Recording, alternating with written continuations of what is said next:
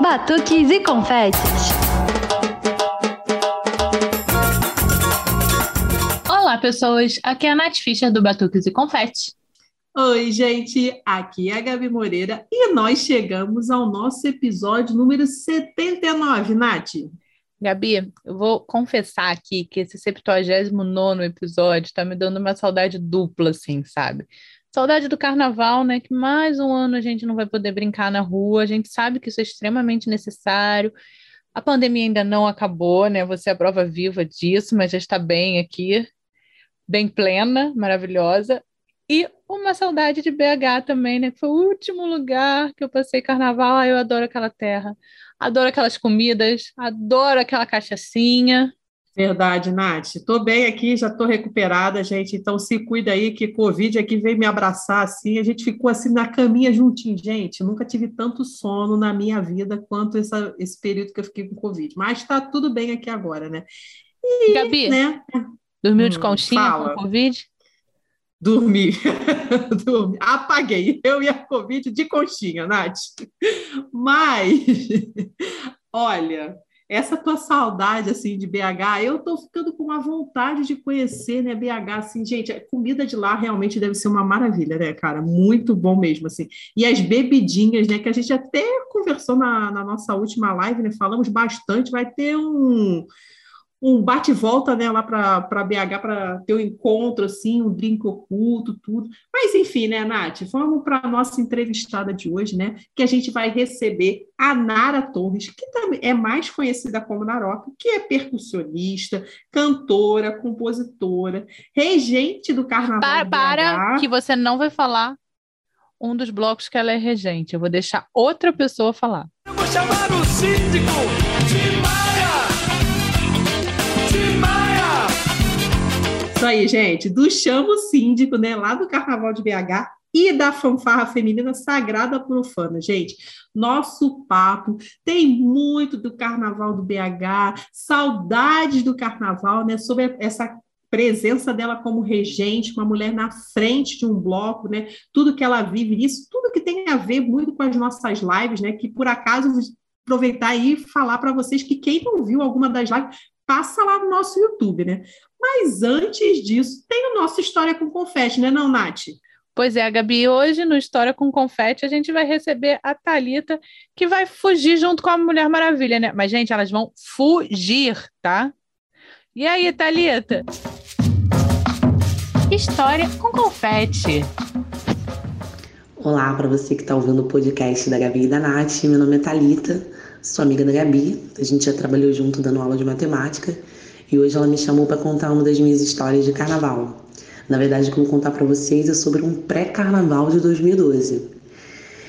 Eu e meus amigos a gente viajou para Aracaju e sobra um parêntese aqui, galera. Quando falar para você usar filtro solar, acreditem, Aracaju é um sol para cada um. E assim, junto comigo tinham umas 14, eram 14 amigos. Quando a gente chegou lá, a gente viu que o hotel era um pouco mais afastado, assim, da onde tinha o movimento, do centrinho e tal. Então, assim, à noite não tinha nada para fazer, né? A gente pensou assim, pô, não, vai, não deve ter nada aqui. Quando a gente, é, na verdade, entrou no hotel, a gente já viu que a porta já tinha um anúncio lá de pré-caju. Então, nossos olhinhos brilharam, a gente pensou, pô, deu bom. Aí a gente foi na cidade, assim, na parte mais centrinho, e fomos ver, né, para comprar abadá, alguma coisa assim. Eu só tinha ido até então em duas micaretas na minha vida, né, o Cabo Folia e uma vez também no Rio Centro. Só a vitória, né, gente? Quem, quem foi vai entender esse comentário. E aí eu falei assim, poxa, vou tentar, vamos, vamos tentar comprar o abadá e tal. A gente comprou né? A gente customizou dentro do hotel, né? Não, não ia dar tempo, porque a gente já comprou, acho que se eu não me engano era no, no dia seguinte ou no mesmo dia, né? Pra gente ver, a gente comprou tipo uns dois dias. E aí que a história começou a mudar, porque a gente chegou lá sem perspectiva. E aí já tinha o pré-caju, a gente já deu uma animada. Mas até então era só isso, não tinha nada assim de especial para acontecer. Quando a gente voltou, né, já tinha comprado abadá, todo as meninas, todo mundo foi tentar fazer, mudar o, a roupa, customizar, né? A gente estava no hall, quem a gente encontra? Aviões do Forró. Depois a gente também viu o pessoal do Leva Nós, que pô, foram maravilhosos. Na época, para quem não sabe, eles cantavam o hit do Foge, Foge, Mulher Maravilha, Foge, Foge com Superman. Que, que a música tava bombando, né? No auge. E aí a gente viu que por ser mais afastado, o nosso hotel e o hotel do lado, que, que também, pô, que era maneiríssimo, é, eles estavam é, abrigando todas as bandas, toda a galera que ia tocar no, no pré-caju. Já, já, era vitória, né? E aí a gente começou a conversar, trocamos uma ideia com o pessoal do Leva Nós. E num dado momento, um dos rapazes falou assim: Poxa, é, um dos vocalistas, se você, quando tiver o, a gente passando lá com o trio elétrico, fala que você está no nosso hotel, né? Fala que vocês estão aí no hotel e pede para subir, fala que a gente liberou e vocês podem ir lá no trio elétrico.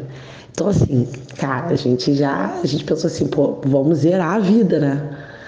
Só que ia ser difícil pra caraca, porque tava tendo muitos é, na hora do que, que eles foram sair, né? E até um monte de trio elétrico, um monte de gente, a gente não sabia se conseguia encontrá-los. Aí, assim, a maioria da galera desanimou, falou: ah, gente, isso aqui não vai dar certo. Claro que não vai dar certo. Eu e mais um casal de amigos, né? Marquinho e, e a Paty, guerreiros, a gente falou: não, vamos em busca do trio elétrico deles pra gente subir. E aí acabou que a gente contrariando toda a lei de Murphy, a gente conseguiu achar o trio elétrico. A gente pediu, a gente desenrolou com segurança, a gente falou que estava no mesmo hotel e tal. Eles deixaram a gente subir. Eu sei que eu passei em frente ao camarote que eu comprei, mandando tchau, como eu, eu e meus amigos, como se a gente fosse famosos, mandando tchauzinho. Aprendi a coreografia lá na hora, dançando Foge, Foge, Mulher Maravilha. E cara, foi muito massa. Foi assim, primeiro carnaval de fato no Nordeste e pré-carnaval e já dei a sorte, né? Meus amigos tiraram foto da gente lá no trio elétrico todo mundo olhando querendo saber o que, que é. A gente super empolgado no trio elétrico, acho que os mais empolgados. E uh, o pior é que assim, depois que rolou isso e tal, a gente, pô, zeramos, né? A gente, quando voltou pro hotel, a gente encontrou eles, né? O, o, o grupo, a gente agradeceu. E como eu sou professora de matemática, né? O, a gente, né? O não a gente já tem, a gente vai em busca da humilhação. Eu fui agradecer, né? Um dos vocalistas e eu falei para ele assim, caraca, eu tenho uma paródia dessa música. Então imagina a derrota. Já devia, sei lá, ser 5, 6 horas da manhã eu cantei para ele uma paródia de matemática que eu fiz para os meus alunos. Ele riu, achou, deve ter achado que eu sou doida, né? E uh, eu agradeci bastante porque foi uma experiência muito maneira ir no trio elétrico dançando. E, gente, é isso. Passei esse vexame. Eu até hoje me pergunto por que, né? Eu podia ter só agradecido. Por que, que eu fui lá e, tem, e cantei essa paródia? Eu nem uso mais, gente. Vergonha alheia. Mas foi uma experiência muito bacana, né? E foi engraçado. Ligando a justiça toda dominada, agora só tem uma saída. Foge, foge, Mulher Maravilha. Gente, Thalita é minha amiga, gente. Eu consigo imaginar a Thalita cantando essa paródia pro cara. E ele é tipo assim, querendo fingir que tem interesse. Imagina, gente, no dia seguinte, 5 horas da manhã, querendo escutar paródia de matemática. Realmente, Thalita, só você mesmo, gente. A Thalita, a gente vai parar em cada furada, sério, gente. A gente tem altas histórias juntas, olha, mas sério, eu consigo imaginar a cena, você cantando a paródia de matemática pro cara. É sensacional essa história, gente. Muito boa. Ai, amiga, eu gostei. A minha cara fazia umas vergonhas dessa também, porque eu faço umas vergonhas que depois eu fico me perguntando como é que eu fiz isso. Eu tenho uma clássica, mas não tem nada a ver com carnaval. Eu estava indo para o show do Sandy Júnior em Curitiba. E aí, do nada, no aeroporto, tem uma, tem uma blogueira que eu gosto muito, que é a Ariane Making, eu acho sobre o nome dela. Ariane. Ariana. Agora me perdi. Mas eu gosto dela, o perfil dela é super legal, depois eu boto arroba para vocês. E ela é super fã, ela é super amiga, fã sou eu, da esposa do Júnior, da Mônica. Ela foi até madrinha de casamento do Júnior com a Mônica. E eu tava no aeroporto, feliz e contente, esperando o meu voo para ir para Curitiba. Do nada, eu vejo ela e o marido vindo. Quando eu vi, eu estava conversando com os dois, contando que eu ia pro show do Sandy Júnior, contando que o Júnior cantou Turo Turo no casamento deles. E aí, na hora, eu falei: caralho, por que, que eu tô fazendo isso? Mas eu já estava ali no meio da história, eu tive que continuar conversando. Sabe, eu parei a menina para falar que eu estava indo pro show do Sandy Júnior. E ela é uma fofa, o perfil dela é super legal. Podia ter falado sobre várias coisas com ela, mas estava falando que eu chorei quando vi o Júnior cantando o casamento dela. Óbvio que eu estava pensando no Júnior cantando no meu casamento, né? Não quero mais casar com o Júnior. Acho ele e a Mônica um casal sensacional, assim, um casalzão da porra. Mas, assim, aceitaria o Júnior cantando no meu casamento. Tati, a gente ainda vou apresentar você Thalita. Vocês vão se dar bem, com certeza. Thalita, você zerou a vida em cima desse trio, hein? Arrasou. Obrigada pela presença aqui do História com Confete. Nath, chama a nossa convidada aí para a entrevista. Pois é, Gabi. Hoje a gente está diretamente de Belo, de Belo Horizonte, né, para entrevistar a Nara Torres, que é regente do Chamo Síndico, do Sagradas e Profanas também, que são dois blocos que eu até hoje não entendo por que, que eu não fui em BH, assim, porque são dois blocos que eu quero muito ir, né? É percussionista, DJ, cantora, joga nas 11, né? Como todo mundo que vive de cultura no Brasil tem que jogar nas 11. E aí, Nara, tudo bem?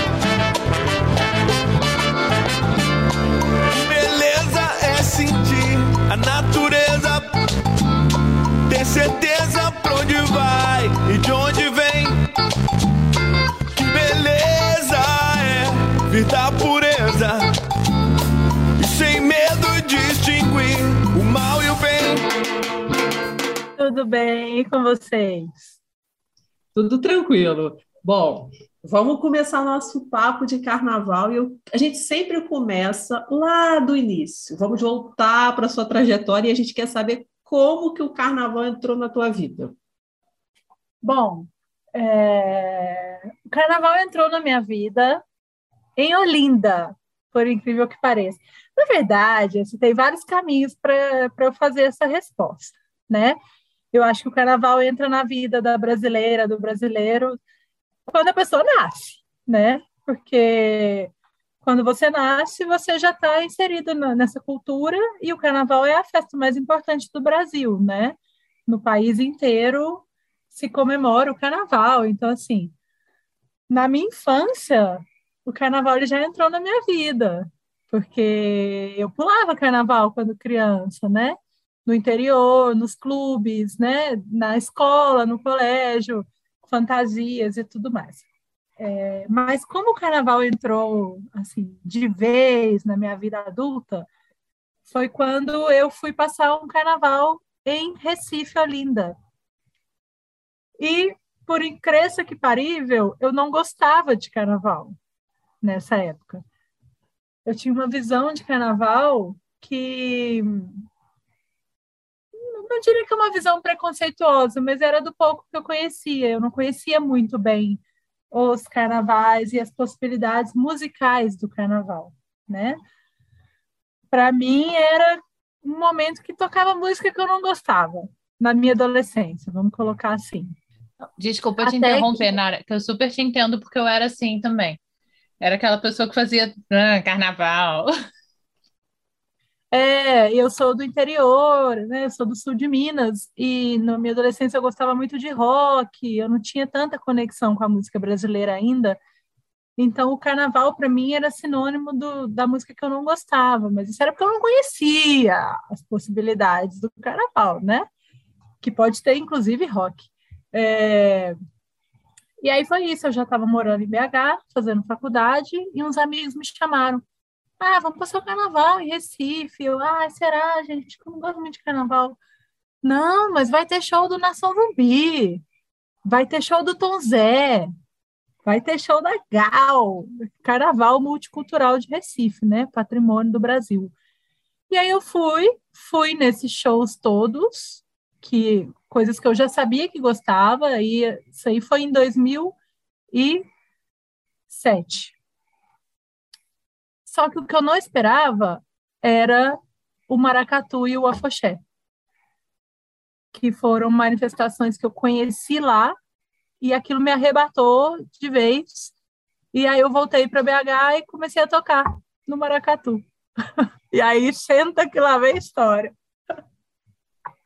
Olha, eu estou numa fase, a gente fez uma live aqui sobre maracatu com a Karen do Leão Coroado e a Tenirica do Bac Mulher aqui do Rio, né? E eu confesso que eu estou numa fase totalmente maracatu, assim. Hoje, de antes de começar, eu estava comprando um livro na estante virtual sobre maracatu. Que massa! Qual o livro? Ai, deixa eu ver o nome aqui. Maracatus Nação Ressignificando Velhas Histórias, do Ivanildo Marciano, de França Lima. É um folclorista. É, o maracatu é uma coisa incrível, incrível, né? E depois de um tempo, eu acho que foi se popularizando mais pelo Sudeste, né? E aí a gente foi conhecendo melhor, quem teve a oportunidade de ir lá. Mas quando você vai procurar saber, pesquisar e entender, é uma cultura aí de mais de 200 anos, né, que resiste. E aí foi aí que o, foi, foi aí que o carnaval entrou na minha vida. Porque além de eu começar a tocar o maracatu, o que abriu um portal mesmo de foi a partir daí que eu fui me tornando percussionista e que eu fui entrando nesse universo de tocar em blocos, em bandas, em grupos de percussão. Além disso, eu ainda voltei mais cinco vezes para o carnaval de Recife. Para quem não gostava, né? Resolveu lá. Queimei língua para toda a eternidade. Então, ó, fica a dica, hein? Para você que não gosta de carnaval, Procure o seu carnaval. O meu foi o carnaval de conservatório aqui no Rio, que é uma cidade pequenininha, assim. Sabe aquela cidade que tem uma rua que desce e uma rua que volta? Uma cidade conhecida por seresta. Eu não gostava muito de carnaval. O avô de uma amiga minha morava lá, a gente começou a ir para lá. E tem aquele carnavalzinho de bloco de cidade bem de interior mesmo. Ela é perto de Minas também. E aí eu fui, aí ferrou, assim. Passei dois anos lá, depois eu estava já perdida no Rio. Que legal, a cidade chama Conservatório. Sim, não, Conservatória. A Conservatória. É distrito de Vassouras, se eu não me engano. É distrito de alguma cidade grande ali, eu acho que é Vassouras. Quando você descreveu, me lembrou uma cidade que chama São Luís do Paraitinga. Em São Paulo. Que é, per é perto de Ubatuba, que lá é conhecida por ter um carnaval muito forte com músicas locais, né? Com marchinhas locais, tem essa competição das músicas, só toca as músicas deles. E a cidade é linda, e, e eu acho que, é, não sei, me lembrou, não sei se tem a ver, mas é um carnaval especial também que a gente tem. É, o de São Luís é muito focado em marchinha, né? O de conservatório é mais assim, toca tudo. Tem um quilombo grande na cidade, então tem um bloco do quilombo, que é lindo também de ver, assim, é bem é bem legal. É completamente diferente do carnaval que a gente está acostumado, né? Rio, BH, São Paulo, mas ali, morde, ali o bichinho mordeu, sabe? Porque não era tão tumulto. A gente ficava a noite toda, a noite toda, né? O carnaval terminava meia-noite na cidade. Mas a gente ficava ali e dali foi. Ali eu larguei o rock de vez pelo carnaval.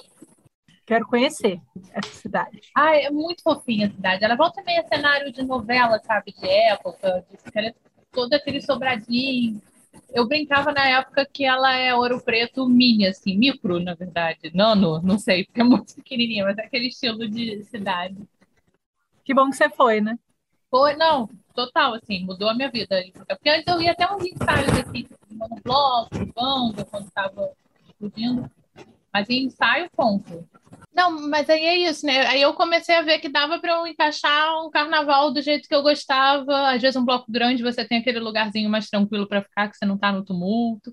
Em BH eu descobri isso até no, no Beijo do Vando, que eu amo música brega e fiquei apaixonada pelo Beijo do Vando. Eu descobri que tem um largo que você fica ali, que não está tão no tumulto, o bloco é cheio. Eu falo, até quando eu saio do Rio eu vou achando meus buraquinhos. Sempre cabe né? Sempre tem o seu lugar ali, né? O seu lugar no mundo, o seu lugar no Brasil, o seu lugar no bloco, tem que procurar. O meu problema agora é que eu tô com o coração extremamente dividido entre o Carnaval do Rio e o Carnaval daí, de BH. Foi um problema na minha vida que vocês causaram. É, tem que fazer uma agenda. É o problema. Escolhas, né?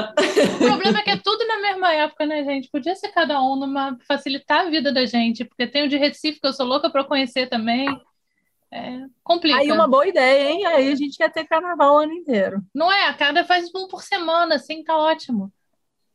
Gosto dessa ideia. O que a gente tem feito aqui no podcast, Dara, o que é que acontece? A gente está chamando o pessoal, né? Aí a gente fala no podcast assim: estamos usando nossas milhas imaginárias e estamos viajando todos os carnavais do Brasil, né? Então, com essas entrevistas, a gente acaba conhecendo um pouquinho, né? Que é o que dá para fazer agora, tudo pelo Zoom, mas a ideia seria ótima, né? Ter milhas imaginárias ilimitadas para conhecer todos os carnavais se acontecessem em tempos diferentes, né? Vai lançando a ideia aí, vai lançando a ideia aí, que uma hora rola. Não, Nara, eu ia te perguntar o seguinte, né? Sobre, tipo assim, a tua trajetória, tudo, né? No Chamo Síndico, né? Ele acaba, é um bloco que junta, assim, né? Dois cantores, assim, né? Compositores que têm um swing muito específico, né? Como é que surgiu essa ideia de fazer esse bloco em homenagem? Exatamente, você já tocou no ponto, que eles têm um swing específico, né? Então, quando você vai parar para pensar, os dois têm muita coisa em comum, né? Então, vamos viajar agora para 2011. e já tinha alguns blocos rolando no Carnaval de BH, né? A gente costuma falar que o Carnaval de BH ele refloresceu em 2009. Ele ressurgiu, né? A gente não, não fala que ele nasceu ali, porque alguns grupos, até mais marginalizados, como algumas escolas de samba, blocos caricatos, nunca pararam de fazer o carnaval. Mas era um carnaval que não tinha tanta visibilidade, eram menos grupos, e aí praticamente não rolava muita coisa assim no carnaval. A própria população da cidade viajava, não queria ficar lá, não era uma referência, né? BH não era uma referência de carnaval no Brasil até 2009, 10, quando começou a surgir um movimento ali de blocos de rua, né, é, aliado a um movimento político de ocupação do espaço público, da praia da estação, né, que tem ligação também com outros movimentos culturais, porém não necessariamente carnavalescos, como o duelo de MCs, que é um movimento muito forte do rap, né, que tem em BH, e aí a gente está nesse contexto, né? Em 2011, nasce o bloco da Alcova Libertina, que foi uma junção de um grupo de percussão do qual eu fazia parte, chamado Frito na Hora, que era um grupo de percussão e improvisação dirigida por senhas, muito legal, é, fundado pela Chaya Vasquez, né? Eu sei que vocês conversaram com ela. E o Frito na Hora, né, se uniu aos roqueiros do ateliê da Alcova Libertina, e aí veio essa fusão chamada Bloco da Alcova, que a proposta é, foi pegar um repertório de rock and roll, né, e carnavalizar. Então, assim, nessa época, tudo que a gente falava em BH era carnavalizar. Não, nós temos que carnavalizar. Bora carnavalizar. Vamos carnavalizar a cidade. Não, vamos pegar essas músicas e carnavalizar, entendeu? Esse verbo, carnavalizar, estava presente. Criar o carnaval. Então, a sua rua é careta? Carnavalize a sua rua. O seu vizinho é careta? Carnavalize o seu vizinho. O slogan. tipo, carnavalizar mesmo. Que eu acho bonita, assim, essa ideia, né? Porque carnavalizar a vida é isso, é isso que a gente está fazendo agora, inclusive, né? É carnavalizar como dá, do jeito que dá, mas é dar um jeito de alegrar a vida, né? Com arte, com música, com festa, com percussão, com instrumentos, com ocupação. Enfim, voltando. A Alcova Libertina fez esse movimento e estreou em 2000 e se eu não me engano, foi 2011 mesmo, ou 2010 talvez. Eu sei que eu era da banda. Eu era da banda, tocava, Só que eu, pessoalmente, eu já estava nesse movimento de tocar maracatu, de querer saber mais de música brasileira. Eu fazia faculdade de comunicação, então ali nos meus estudos eu fui me identificando muito com a, as correntes artísticas brasileiras, o modernismo, né? Depois o tropicalismo e o mangue beat, são foram correntes artísticas que, que eu fui me identificando e entendendo assim uma necessidade pessoal mesmo de estudar mais, de saber mais e de valorizar mais, né? Não, cara, a música brasileira é muito foda. Eu sou brasileira, não um fanismo barato, mas uma coisa legal de uma descoberta. Assim. É, quando você entra para o maracatu, você não descobre só o maracatu. Você descobre o coco, o afoxé, o baião, o cavalo marinho, muitas coisas de candomblé, né? E por aí vai. E aí eu estava nesse movimento, pesquisando música brasileira, querendo saber, curiosa, e eu li a biografia do Tim Maia, escrita pelo Nelson Mota. É um livro muito bom, eu super recomendo. E, paralelamente, eu também estava viciada no álbum A Tábua de Esmeralda, do Jorge Ben, que é uma fase ali do Jorge Ben, não só do Jorge Ben, mas da música brasileira, uma fase muito incrível, né? muito maravilhosa, de discos muito bons. É, diferente do, do Jorge Ben que eu conhecia, o Jorge Ben dos anos 90. Eu também não tenho nada contra. Mas eu estava nessa onda aí, viciada, escutava Tábua de Esmeralda todo dia, toda hora. Li a biografia do Tim Maia e lá conta que eles tinham o mesmo apelido, que era Babolinas. E o mais legal é que eles tinham o mesmo apelido porque eles eram autodidatas os dois tocavam violão em festinhas e não se encaixavam muito nos movimentos da época, da bossa nova, da jovem guarda, da tropicália. E eu entendi que os dois eram ícones de criatividade, de autonomia, de inventividade, de pegar e fazer a sua música ali, de fazer uma mistura única, né? É, e aí, jun... Não, esses pontos se juntaram na minha cabeça. O movimento que o Bloco da Alcova fazia, de pegar canções e trazer os ritmos de carnaval, uma vontade de fazer uma coisa mais brasileira e o apelido. E a ideia de carnavalizar, né? Porque nesse momento o papo era, gente, temos que criar mais blocos, criar mais blocos. Hoje em dia é, vamos, gente, vamos criar menos blocos, mas na época era, vamos criar mais blocos. Bom, e aí me deu esse estalo, eu estava tomando banho. Caramba, um bloco de Tim Maia e Jorge Ben ia ser muito doido. Dei essa ideia. E aí, nesse movimento de pré-carnaval, de encontros, de festas, eu estava numa festa e encontrei o Matheus Rocha, que é conhecido como Ceará, que é um dos vocalistas do Chamo Síndico, e comentei com ele. Falei, ó, oh, tive uma ideia interessante. Ele, caramba, Naroca! Isso tem tudo a ver com uma ideia que eu tive de fazer um bloco de Tim Maia com o nome Chama o Síndico. E aí a gente uniu as ideias e estamos aí chamando o síndico. Tem 10 anos. Não, mas eu ia te perguntar agora, justamente isso do EP, né? Que assim, eu acho uma coisa muito legal que poucos blocos no Brasil fazem, né? Que é deixar esse registro Sim, a gente, às vezes eu fico catando aqui para fazer playlist e tudo. Eu acho que é um movimento muito. Ah, é a mesma música que já foi regravada mil vezes. Ok, mas cada um tem a sua versão, assim.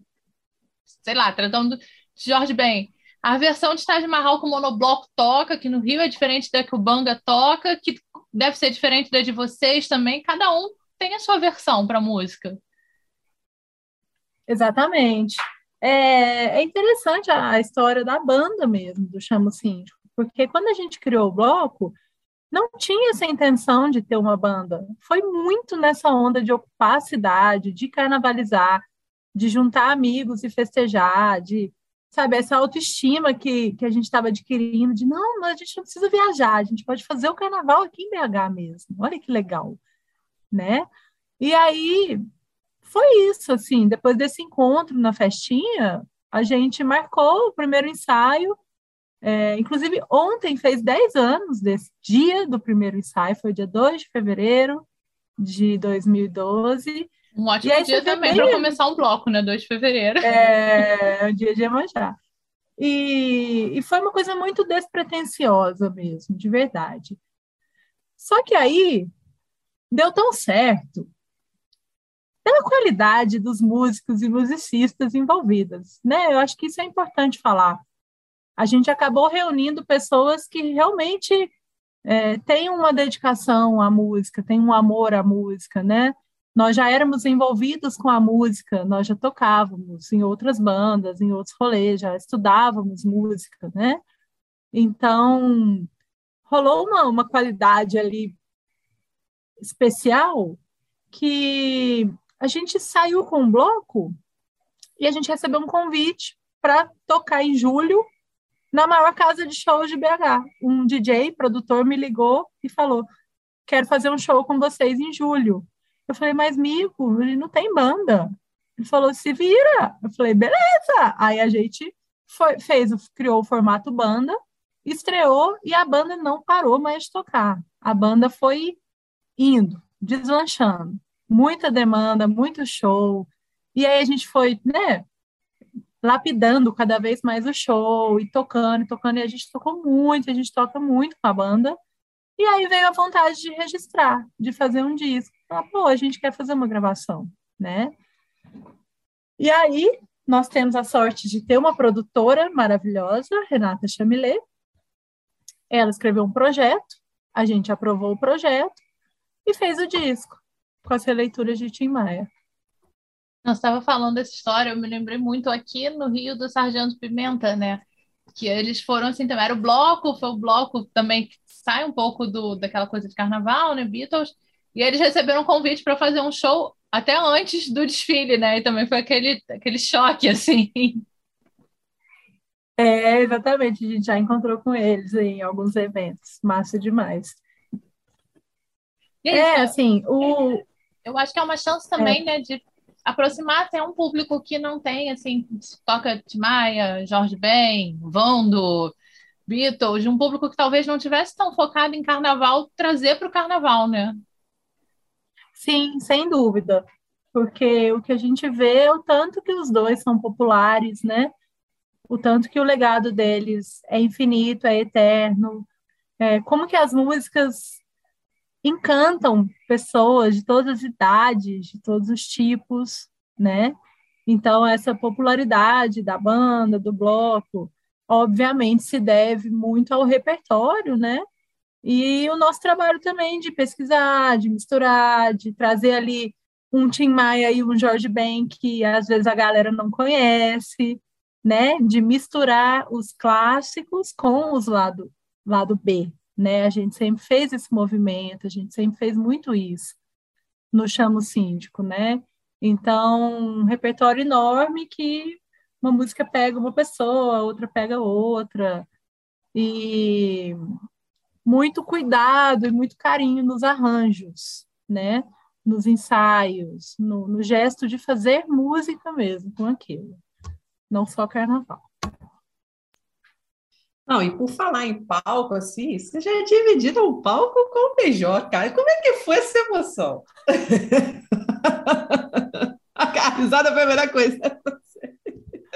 Foi inacreditável foi uma coisa muito doida que aconteceu. Assim, foi um momento, né? Foi um close ali, mas ele chamou a gente. É... Bom, a gente já estava fazendo shows com a banda, né? A gente já estava ali criando a carreira da nossa banda e aí a gente foi convidado para tocar num evento de carnaval em BH, um evento grande.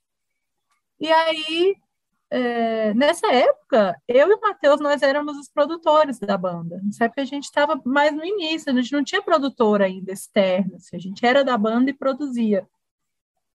E eu lembro que chegou a informação que ia ter Jorge Ben e a gente não ia tocar no mesmo dia dele.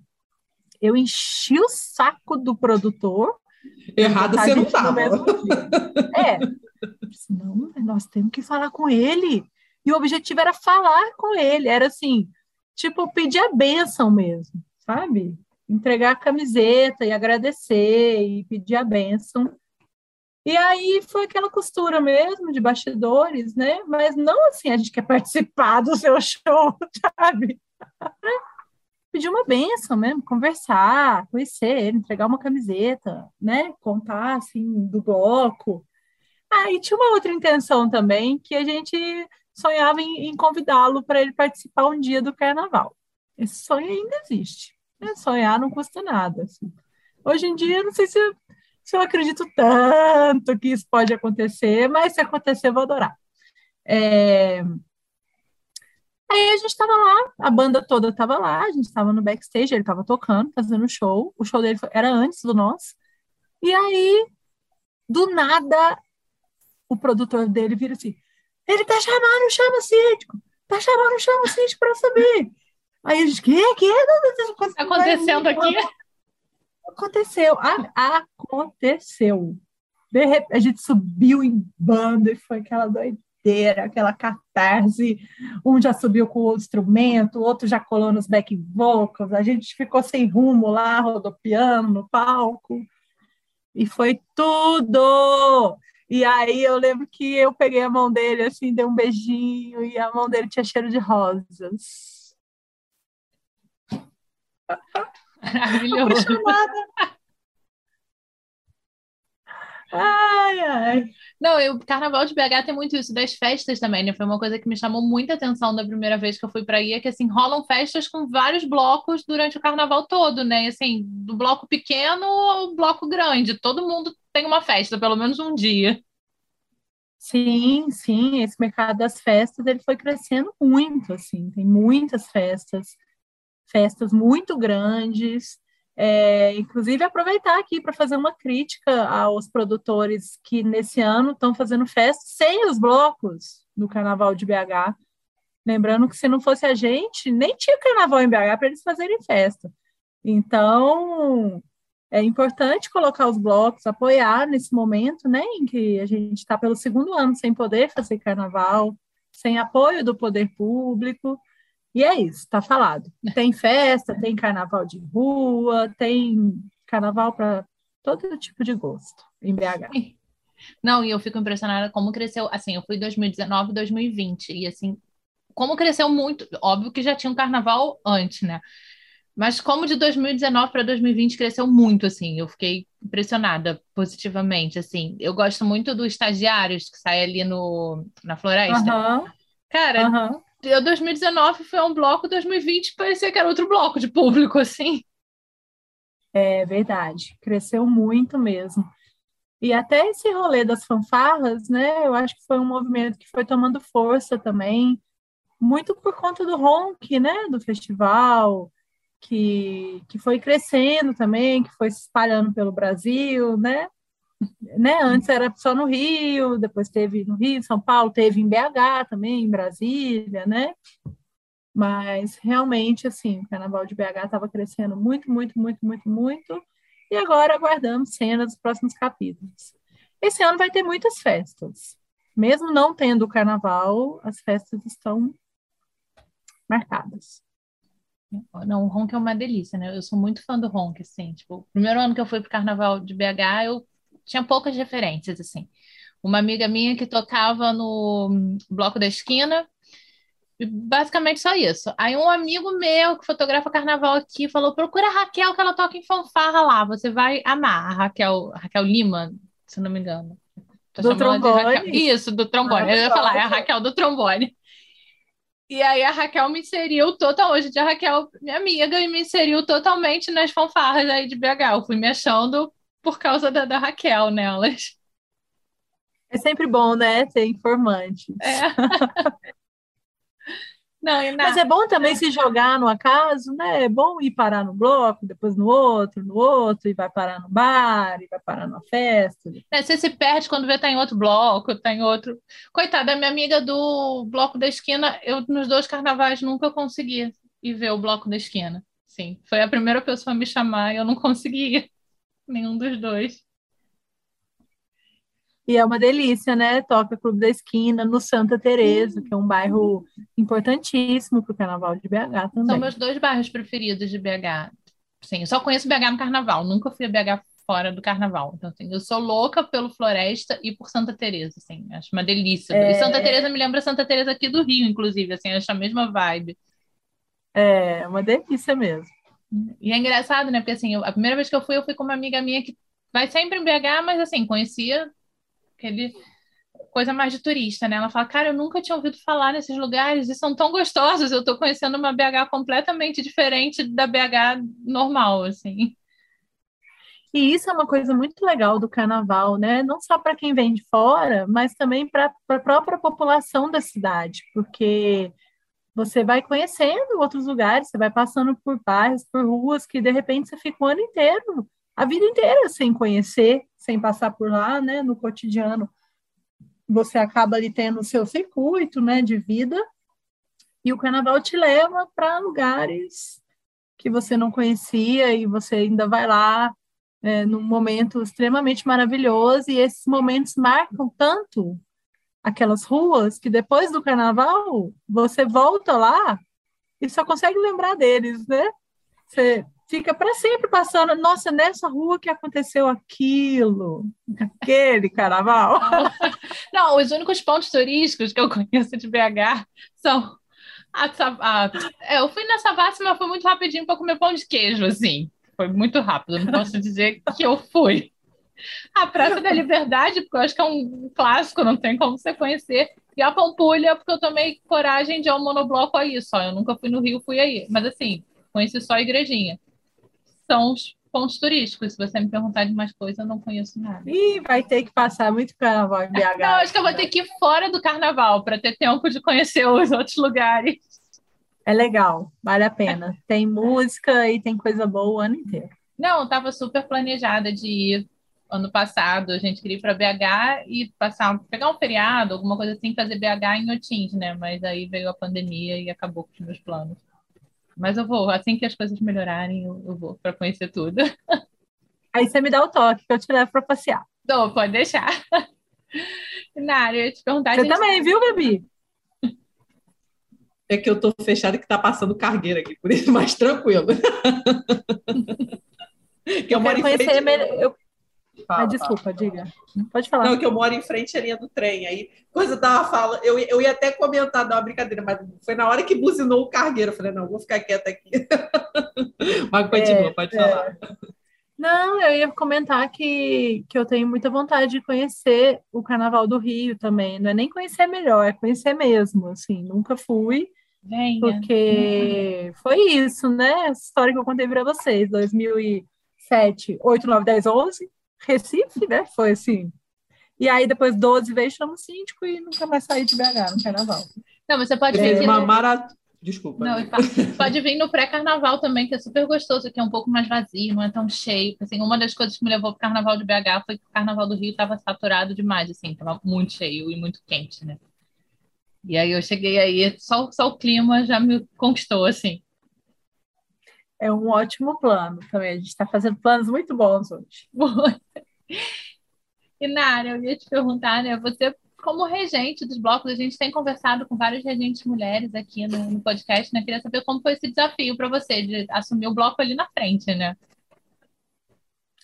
Um, um desafio mesmo e uma coisa que fluiu que aconteceu. Não foi uma coisa que eu planejei, sabe? É... Bom, eu já estava envolvida com esse universo da regência popular, vamos colocar assim, porque regência, inclusive, tem até faculdade de regência, né, dentro da escola de música, tem esse universo das orquestras. Não é um universo que eu tenha proximidade, embora goste e admire é, o meu universo mesmo de musicalização e de, de início da percussão sempre foi esse universo do maracatu, da cultura oral, da rua. Então, o maracatu nós temos o mestre, né?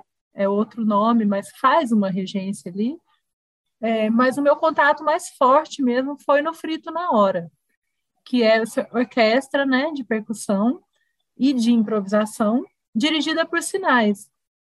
Então, a Chaya, que foi a fundadora e era a nossa regente, é, ela fazia essa linguagem que tem outros grupos aí no mundo que fazem, inspirado, no, inclusive no La Bomba de Tempo, que é uma banda de Buenos Aires, um grupo de percussão. E, é, assim, explicando de forma bem sucinta, sucinta, a música é construída na hora através da regência, né? Então, nos nossos ensaios e tudo mais, a gente já lidava muito com essa questão da regência, da comunicação por sinais, né? Se você for parar para pensar, a comunicação por sinais é algo, inclusive, maior do que a música, né? E eu acho que isso também está presente na regência. Mas aí, quando nasceu o Chamo Síndico, eu envolvida, até o caroço, né? Eu estava sempre ali em todos os ensaios.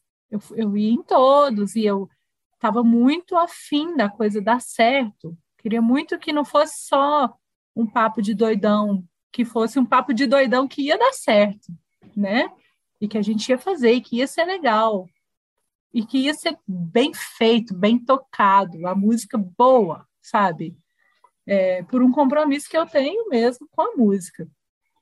E eu anotava todos os arranjos. Então a gente fazia os ensaios bebendo, bem naquela aquele brainstorm, um momento de criação, sabe? A gente estava ali na casinha, aí chegava um com violão, qual que você sabe tocar? Ah, eu sei tocar em vibrocel. Aí eu tocando em vibrocel, aí alguém, ó, oh, vai ficar legal um samba reggae aqui. Olha, nessa parte a gente vai pro Jexá. Aí a Nara lá. E anotava. E nisso eu fui internalizando muito esses arranjos. E, e o que eu acho que é o principal para uma regente, para um regente, é saber os arranjos, né? Porque a sua função ali é essa. É concatenar as pessoas que estão tocando, né? Você está ali fazendo um meio de campo para as pessoas se comunicarem, para aquele tanto de gente tocar junto, né? É um macro universo musical, né? E improvisar também é uma coisa que já estava muito ali no meu dia a dia, por conta do frito na hora, que também eu acho que é uma característica essencial, improvisar, né? Porque você está na rua. E aí foi isso ali, a gente foi ensaiando, ensaiando, ensaiando. E chegou um belo dia e falou, mas quem vai reger? Aí a galera, é você. Eu falei, mas eu, gente, não. eu não sei fazer isso, não. Eu, eu tô começando, eu sou nova na música. Não, vai. E foi muito legal, porque foi um, um incentivo, sabe? Foi um voto de confiança, mas que foi natural pelo fato de eu estar ali né? E sabendo os arranjos e, e né, cofundando o grupo junto com meus colegas e tal. E foi isso, assim, eu era tão, é, como dizem em BH, a gente fala, juninha, eu era juninha, eu era imatura, eu era tão imatura, eu não entendia direito o que estava me esperando. No primeiro ano, na primeira saída do bloco, eu fui com a minha caixa. Eu tocava caixa, né? Eu toco caixa.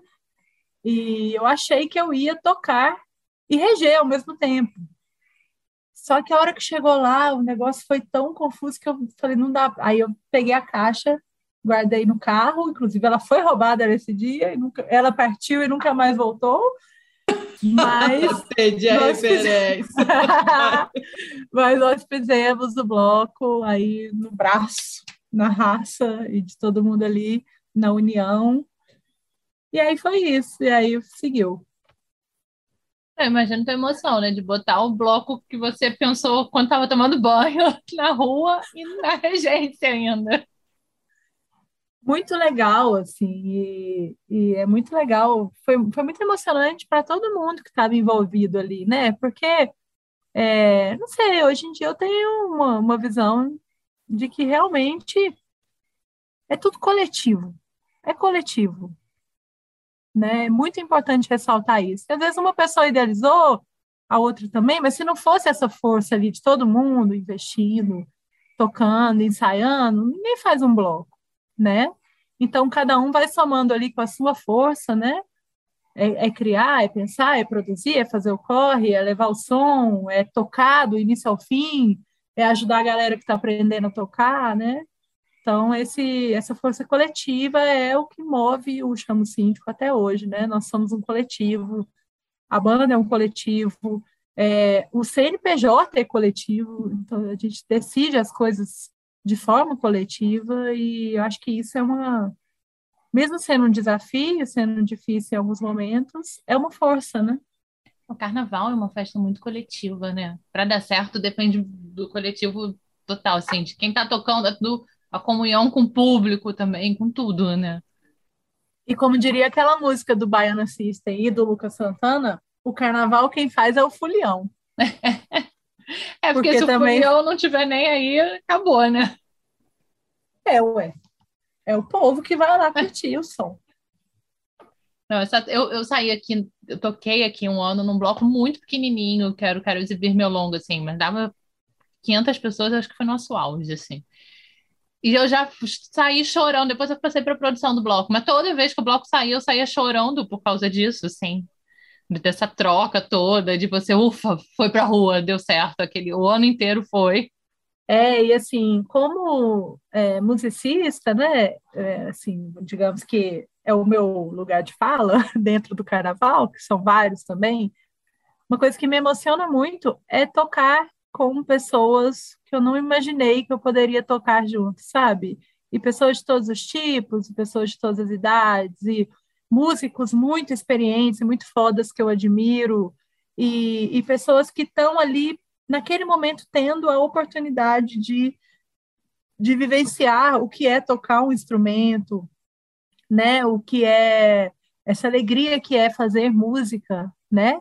Que é ter você e seu instrumento ali é, entregue num universo muito maior. E isso eu acho muito legal do carnaval, tocar na rua, com o pé no chão, com um monte de gente se olhando, sorrindo, né? Isso é extremamente maravilhoso.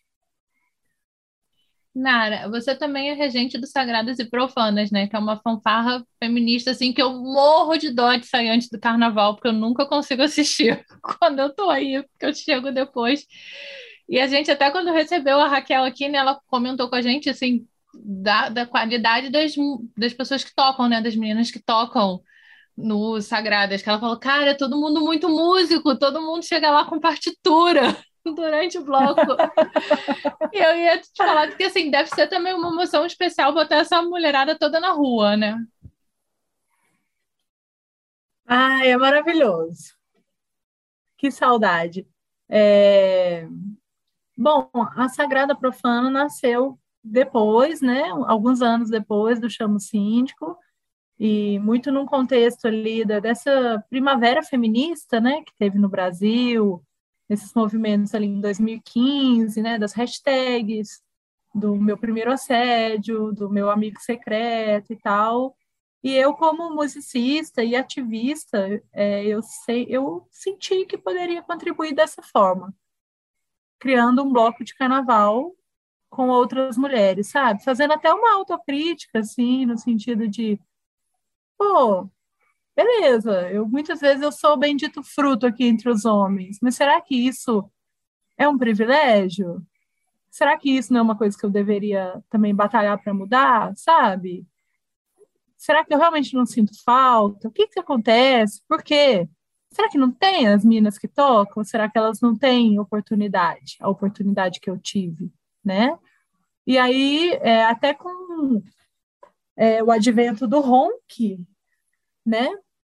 É, me veio esse conceito mesmo da fanfarra feminina, porque inicialmente a ideia da Sagrada era formar uma bateria e depois chamar guitarrista, baixista. Eu cheguei a fazer uma pesquisa para fazer uma coisa mais ou menos no formato do chamo síndico, de trazer canções pop para o carnaval. Mas aí veio essa ideia da fanfarra e esse questionamento de tipo, caramba, assim, eu já toquei com vários percussionistas e tal, mas soprista não. Cadê as sopristas mulheres? Hum? E aí, é, eu, eu lembro que eu cheguei meio enquadrando mesmo meus colegas, até do chamo síndico, assim, eu, eu, qualquer oportunidade que eu tinha, eu chegava com cadeirinha e falava, solta os nomes aí, meu filho, solta os nomes, quero nomes, trompete, trombone, sax alto, sax tenor, flauta, clarineta, qualquer instrumento de sopro. Vamos chamar todo mundo, vamos botar todo mundo. E na primeira sentada eu fiz uma lista de 20 nomes. Falei, ó, como é que está falando que não tem? Essas mulheres não estão tendo oportunidade. de tocar, de estar num grupo, né? É o que a gente vive até hoje no meio da música. Na hora de chamar um sub, você vai chamar aquele primeiro cara que veio na sua cabeça. Porque de tanta oportunidade que ele teve, ele é o mais foda. Né? E aí a gente fica num ciclo vicioso. O que dá, é, o que deixa o músico muito preparado é a experiência. Não é só ficar em casa horas estudando, né?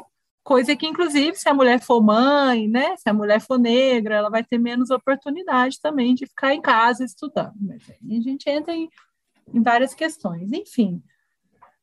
Aí eu pedi para os meus colegas, inclusive, falei, mas eu preciso de uma soprista que, que possa cuidar da parte dos sopros, de fazer arranjo, de me ajudar a convocar outras mulheres, e eles me indicaram a Natália. Natália Porto Coimbra, que é uma grande trombonista e arranjadora. E aí eu, na cara de pau, escrevi para ela, na época era no Facebook. Oi, tudo bem? Você não me conhece? Eu sou sua fã, lá, ali, lá, ali, lá, lá, lá. E aí a gente se encontrou e foi só aumentando essa lista. E aí uma chamou outra, uma chamou outra, uma chamou outra, e nasceu o bloco, assim. E aí, em relação ao que você falou, da qualidade musical, eu acho que isso é um, um fator muito importante para a mulher é, se estabelecer profissionalmente, né? É claro que a gente é mais cobrada do que os caras, mas é importante você se estabelecer pela sua competência, né? Você estudar e você batalhar para tocar bem, né?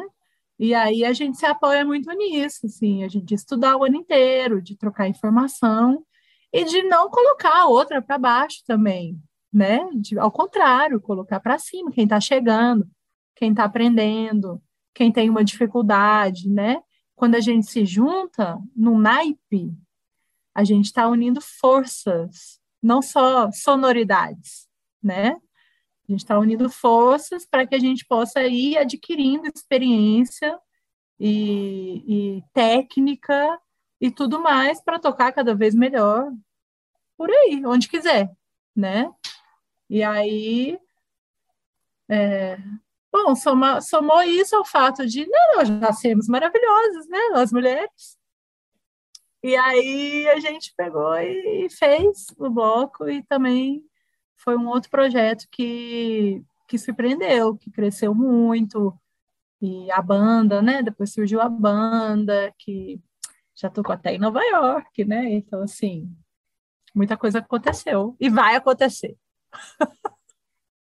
Com certeza. Não, e agora quando a gente voltar, a gente vai estar numa sede, eu acho que vai acontecer mais até do que a gente imagina, né? Nossa, quero nem ver. Ou melhor, quero ver. Não, e o carnaval de BH, né, Nara, tem muito isso de ser um carnaval extremamente político, né? E eu acho que aí se encaixa totalmente, né? Porque vocês fazem várias coisas durante, não é só música, né? Ele é, to, é um bloco que faz várias coisas para chamar a atenção do que está acontecendo. Sim, eu acho que essa, esse viés político ele é a essência do carnaval de rua de BH, né? É um carnaval que veio de uma proibição, né? A Praia da Estação que é um lugar central para o nosso carnaval, né? Em todos os sentidos, assim, é uma praça, né, que fica no centro da cidade e que foi transformada numa praia, né? Brincando com essa coisa da gente não ter praia e tal, mas isso tudo foi porque o prefeito da época proibiu de usar a praça, né? Então, esse, esse, essa essência de ocupar as ruas, essa essência política, a gente batalha para que não se perca, né? Para que não se perca em várias formas, né? Em forma de camarote, em forma de um carnaval segregado, né? Entre quem tem grana e quem não tem. É, já teve uma marca de cerveja que tentou monopolizar o carnaval de BH, no sentido de que só podia tomar aquela cerveja no carnaval. Aí quem que vai lá brigar? Os blocos, né? Falar, não, gente, não, a gente quer tomar a cerveja que a gente quiser. Vocês podem patrocinar ali, aqui, botar propaganda, mas monopolizar a rua, não.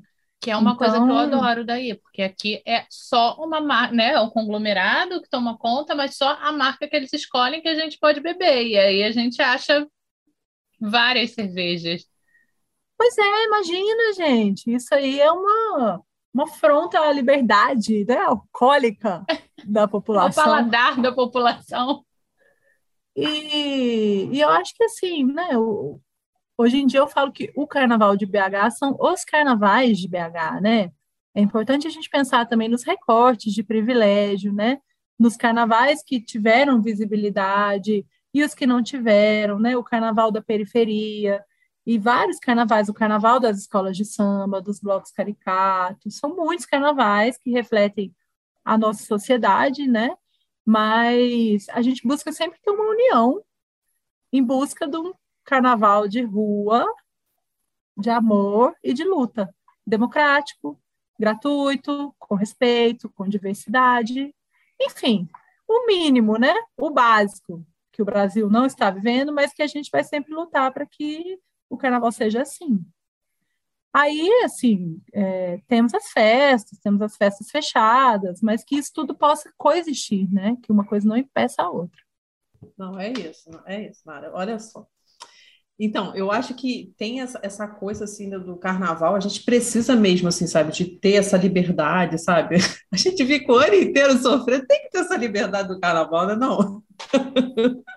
Nossa, é, a gente trabalha o ano inteiro por um momento de sonho, né? Como diria Exato. a música. Exatamente. Mas, Nara, eu ia te perguntar, né, como é que com a pandemia, né, todo o mundo todo virou de cabeça para baixo, né? E como que foi sentir isso, assim, rotina de shows, tudo, né? Como é que foi isso para você, né, ir para os blocos, assim, né, na, as bandas dos blocos, né? Como é que foi isso? Tá sendo, né? Muito Tá sendo, difícil. é, é. Está sendo muito difícil. É, a gente ficou completamente desamparado, né? É, eu, eu atuo com música não só nesse contexto de blocos, de carnaval, mas também em outros projetos autorais e tudo mais. E o que aconteceu e vem acontecendo com, com a classe artística é um descaso muito grande, né? Teve a conquista da Lei Aldir Blanc, né? Mas ela veio no final de 2020, ali no momento que já estava todo mundo assim, com a corda no pescoço, né? Então, provavelmente, a maioria das pessoas usou para pagar dívidas e, e entrou em 2021 sem nenhum apoio. É, e a gente continua sem nenhum apoio em relação a tudo que o carnaval já fez pela cidade, né? Tudo que os profissionais do carnaval já fizeram pela cidade.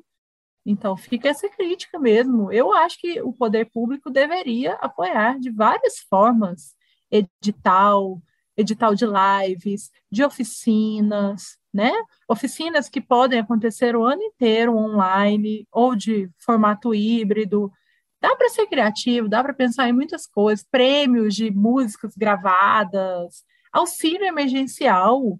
Todo ano tem grana. Por que, que esse ano não tem, né? E essa grana a gente sabe que ela existe. É... Agora, no final do ano passado e no início desse ano, deu uma melhorada, né? Na questão da, dos shows, da, das festas, dos eventos, por conta da vacina, né? Então, a vacina está aí salvando vidas em todos os aspectos, né?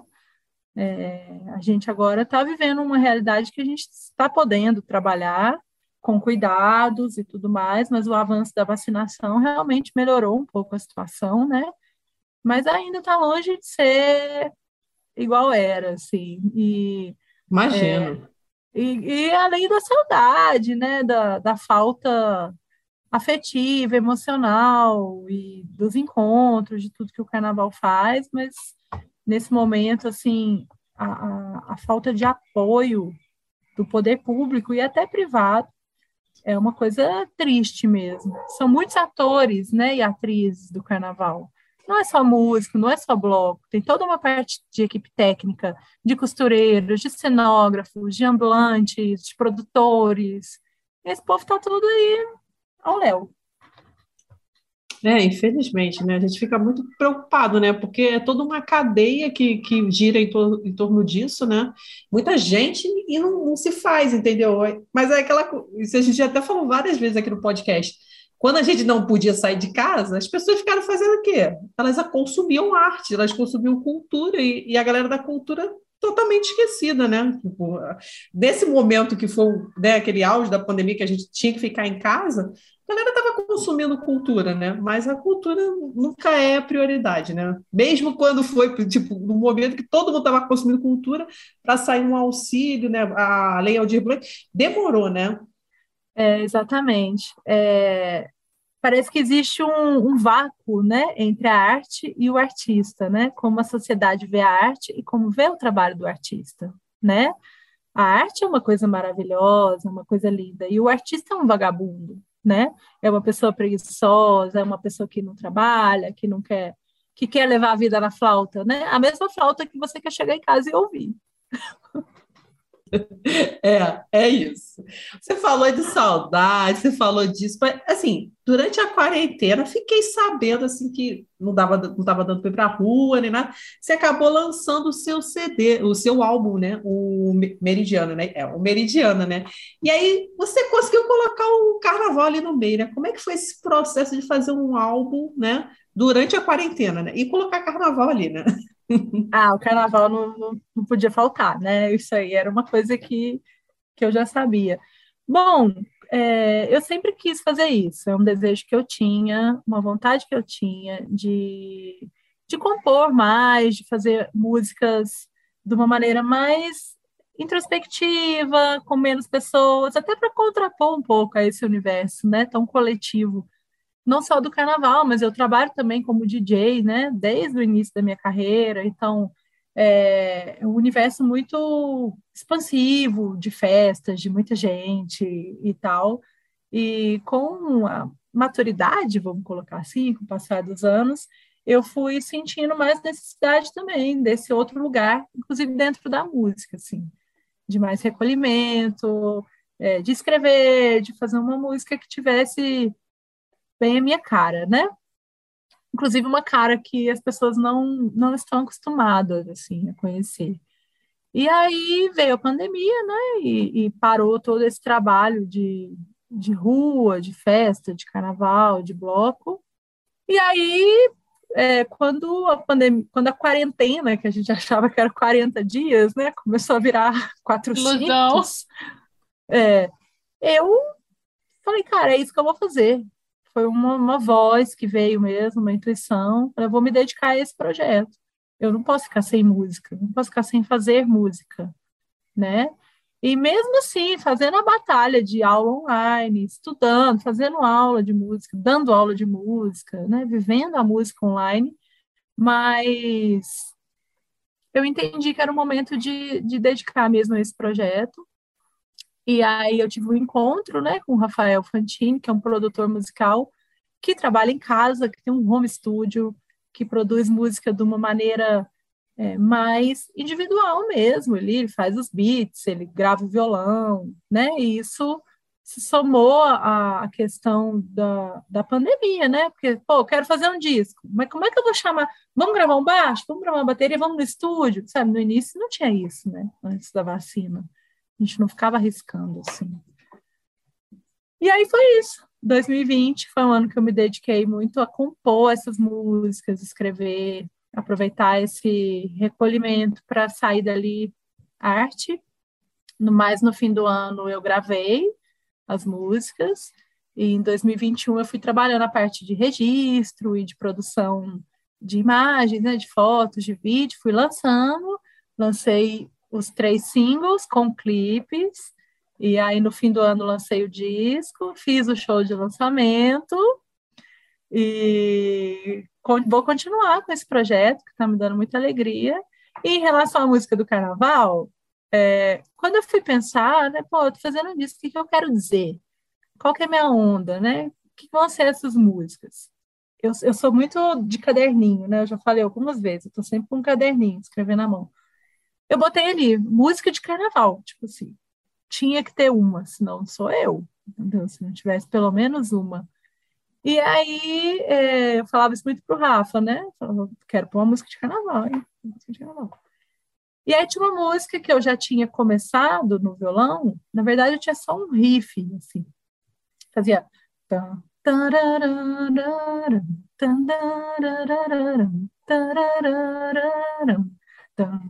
Eu adorava, eu ficava repetindo isso.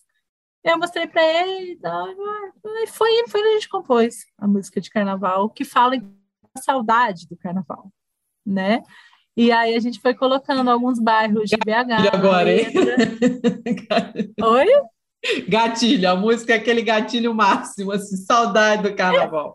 É, é, mais ou menos, porque ao mesmo tempo que traz a saudade, traz uma homenagem, né? Fala ali de bairros de BH, onde a gente, principalmente os bairros onde a Sagrada Profana saiu, Paraíso, Santa Inês, Santa Teresa, são os bairros que a gente saiu. No final, a gente fez um, uma mixagem com alguns hinos, o hino do Então Brilha, o hino do Lhamas, da Alcova, e, e eu, eu falo que assim, é mais ou menos gatilho, porque apesar da saudade, traz uma vibe também. Tem um samba reggae, tem um funk, que são ritmos que a gente toca muito no carnaval de rua de BH. Mas a gente veio para o nosso. A gente está chegando no finalzinho sabe? Você já falou bastante de carnaval, tudo, e a gente vai para nossa sessão terapia, né? Que é o nosso momento assim que eu sempre falo para o convidado: acha um divã aí, se estica, respira fundo e responde para gente. É isso aí, já está no clima. Responde para gente, Naroca, o que que o carnaval representa na tua vida? Alegria. Carnaval representa na minha vida a potência da alegria. É, a alegria de viver, a alegria de fazer música, a alegria de celebrar a vida sem motivo, pelo simples motivo de estarmos vivos, e a alegria dos encontros, né? E a alegria de, de transformar uma energia mesmo, de de repente você acordar num dia mais ou menos, ou desanimado, e aí você começa a botar uma fantasia e passa um glitter na cara, ou então sai com a roupa que você tiver mesmo, e de repente você já está feliz ali pulando, abraçando um desconhecido no meio da rua. É, é isso. É isso. Olha, você falou que é a menina do caderninho, a mulher do caderninho, eu também sou assim, porque nesse momento da nossa sessão terapia, eu sempre anoto a resposta do convidado, depois eu faço mais análise, assim, porque eu sou professor de matemática, faço um monte de análise, assim, estatística. Não leva muita coisa, não, mas, cara, a tua resposta ficou legal. Ficou uma nota alta, gostei. Eba, obrigada. E aí, depois você me passa o tratamento para ficar mais um ano sem carnaval, tá? Essa daí. A gente está em busca não... desse tratamento também. Não, gente, uma coisa que eu tenho falado mesmo com meus amigos, que eu realmente acho, é que assim, nessa situação bizarra que a gente está vivendo, que a gente nunca imaginou viver, né? De ficar não só um ano, dois anos sem carnaval, a gente tem que carnavalizar do jeito que dá entendeu? É passar um batom, é pôr um brinco, é estar numa festinha, faz uma sessão de músicas ali de carnaval, é... passa um glitter um dia, por que não, né? É essa alegria que vem também da sua disposição de estar alegre. Com certeza, deu um recado. É, vamos carnavalizar, como você falou. O slogan lá, vamos carnavalizar. Bora. Então, Nara, olha, a gente queria agradecer muito esse papo. Estamos terminando, mas temos nosso último momento aqui, que é uma mistura. Tem o um momento jabá, que você pode divulgar suas redes sociais, as redes sociais dos blocos, pedir para todo mundo seguir. Momento assim, pedir mesmo, pode pedir. E o nosso momento beijo Sandy Júnior. Você manda beijo para quem você quiser, entendeu? Porque a, a Nath é a, é a fã de Sandy Júnior. Então a gente resolveu botar o nome do, do momento, que era o beijo da Xuxa, né? Aquele original, né? Beijo para minha mãe, para meu pai para você. É basicamente é o beijo Sandy Júnior aqui do Batuques e Confete. E obrigada pela presença, Nara. Obrigadão. Eu que agradeço, gente. Eu adorei, adorei conhecer vocês e vida longa ao podcast. Parabéns pelo trabalho de vocês. Obrigada. Batuques e confetes são duas coisas muito importantes, né, na nossa cultura. É... Momento de jabá. Bom, meu Instagram é naroca, com C, A, ponto, música. Ali eu entro todo dia, pode falar comigo, pode mandar mensagem que eu respondo. Tenho divulgado o meu trabalho autoral ali bastante, então quem quiser acompanhar, tá tudo por ali. É, o meu disco está em todas as plataformas, os clipes estão no YouTube, bota lá na Roca que você acha, ou me chama no Instagram. No Instagram também tem o meu perfil DJ Naroca. Quem quiser me contratar, eventos em todo o planeta Terra, eu vou. Levo música brasileira, tem um repertório de carnaval também, mas é aquela onda bem eclética. É... As minhas bandas, Bloco Chama o Síndico e Sagrada Profana BH. Estamos na ativa também, produtores, produtoras que quiserem apoiar aí os músicos fudidos, pode apoiar a gente, estamos aí. É, a gente leva alegria e música para o seu rolê. Mandar um beijo para minha mãe, para o meu pai, para o meu namorado, é, para todos os meus colegas e as minhas colegas de banda, de bloco, de carnaval, colegas de naipe, pessoas que estão aí saudosas do carnaval de rua. Não deixa a peteca cair, não deixa o samba morrer. Daqui a pouquinho a gente se encontra. Mandar um beijo para todo mundo que tomou as duas doses da vacina e vai tomar a terceira, ou já tomou a terceira, e está fazendo tudo direitinho para a gente poder retomar o carnaval de rua. É, e quero mandar um beijo especial para vocês duas. Espero que a gente possa se encontrar em breve. Ah, com Obrigada. certeza, Lara. Obrigadão mesmo. Eu vou arrastar a Gabi para o Carnaval de BH também, que eu já falei que ela tem que conhecer. Ah, só. Eh, posso mandar mais dois Pode, beijos? Pode. Eu quero mandar um beijo para as pessoas essenciais no rolê de carnaval, que são as produtoras, porque muitas vezes elas não aparecem, elas não, não estão nos holofotes, mas sem elas nada aconteceria. Então, um beijo para Ana Cecília Assis, produtora da Sagrada Profana, e para Renatinha Chamilê, do Chamo Síndico. Mua, lindas! Quem disse que amor de carnaval sobe ladeira, sobe ladeira, sobe ladeira. Amor de carnaval sobe Afonso Pena, desce Bahia. Termina na estação, amor de carnaval sobe Afonso Pena, desce Bahia. Termina na estação, pede a Santa Teresa pra ter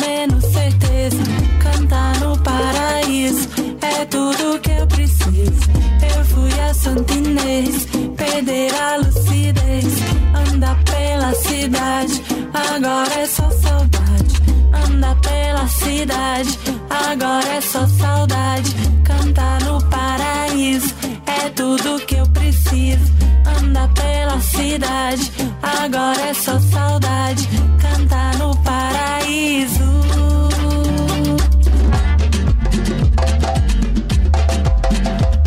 Gente, preciso reforçar esse beijo da Nara, assim, porque assim, eu já trabalhei como produtora, né? Eu fiz faculdade de produção cultural, vocês sabem. Faço a produção aqui do podcast, mas divido com a Gabi, é um pouquinho mais tranquila, né? Só nós duas. De vez em quando a gente quer se matar, não vou negar, mas só nós duas é mais tranquilo. E tem aquela máxima, né? Se der errado, a culpa é do produtor. Se der certo, ninguém lembra do produtor. Então, gente, um beijo para todos os produtores e produtoras que fazem a roda girar, né, da cultura. Bom, Nath, mas olha só, além de produtora, jornalista aqui, produtora do podcast, estou sabendo que você aí tem um reforço assim, né, literário para virar maracatuzeira, né, não, Nath? Ah, eu queria, amiga. Eu vou te falar que eu queria ter a coragem da Ana Macedo, que passou por aqui, né? Largar o estudo de mosquito no Rio, estudar biologia marinha em Recife. Eu, eu só não tenho estudo em biologia, mas eu queria ir para Recife aprender a tocar maracatu. Eu sou louca por maracatu, sempre gostei. E assim, depois da live que a gente fez, depois do papo com a Ana, né? Tá vindo aí mais para frente também um papo com a Tenili, aquele papo com a Karen do Leão Coroado. Cara, queria muito tocar maracatu, mas por enquanto eu estou estudando a parte literária, né? Não, tá certa, Nath, é isso aí. Vai estudando, entendeu? Daqui a pouco, assim, nas entrevistas que a gente for fazer, já vai jogando uma coisa assim na entrevista, mostrando todos os seus conhecimentos aí de maracatu que você vai aprender com esse livro. Gente, o pessoal sabe que eu gosto de um livro, né? Então, estou super feliz. Depois você vai me passar esse livro aí que eu também quero dar uma olhada nele, hein? Fechou, Nath? Fechado, Gabi. Inclusive, né, nossos ouvintes pediram lá, a gente botou uma enquete no, no Instagram do podcast. Então, assim, em breve teremos rios sobre livros de carnaval ligados e com temas ligados a carnaval. Então, fiquem de olho lá que a gente vai publicar esses rios. Desafio, Gabi, falar de um livro em um minuto para fazer um rios. Ah, isso aí vai ser complicado, mas a gente vai fazer, né? Não, gente, porque tem limite de tempo, então vamos ter que trabalhar isso aí, né, gente? Vamos ter que ser sucinta na, na explicação, Nath. Por mim, fechou. A gente vai fazer esse vídeo logo, logo. E, Gabi, por falar em fechar, a gente está fechando esse episódio, né? Depois de uma semana sem podcast, né? Graças à sua conchinha com Covid. A gente fecha esse episódio chamando o próximo que olha, você diz que eu dou spoiler, mas eu não vou dar, não vou falar o nome da próxima convidada, não. Só vou falar que ela esteve em uma das nossas lives do Batuque com elas. Então, assim, corre lá no, no YouTube, dá uma olhada e o que, que vocês acham, né? Quem, quem vocês acham que estará com a gente no próximo programa? Olha ela, toda misteriosa. Até que, enfim, finalmente aprendeu que não tem que ficar dando spoiler, Nath. Bom, gente, olha só passem lá no nosso YouTube, confiram esses papos do Batuque com elas. Tivemos quatro lives aí todas as segundas-feiras de janeiro e já fiquem, fa façam a listinha de vocês de quem vai ser nossa próxima convidada.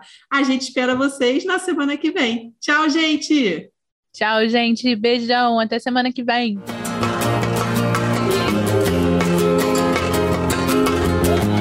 Vem pra minha aula que hoje a nossa escola vai desfilar fazer história, que hoje é dia de glória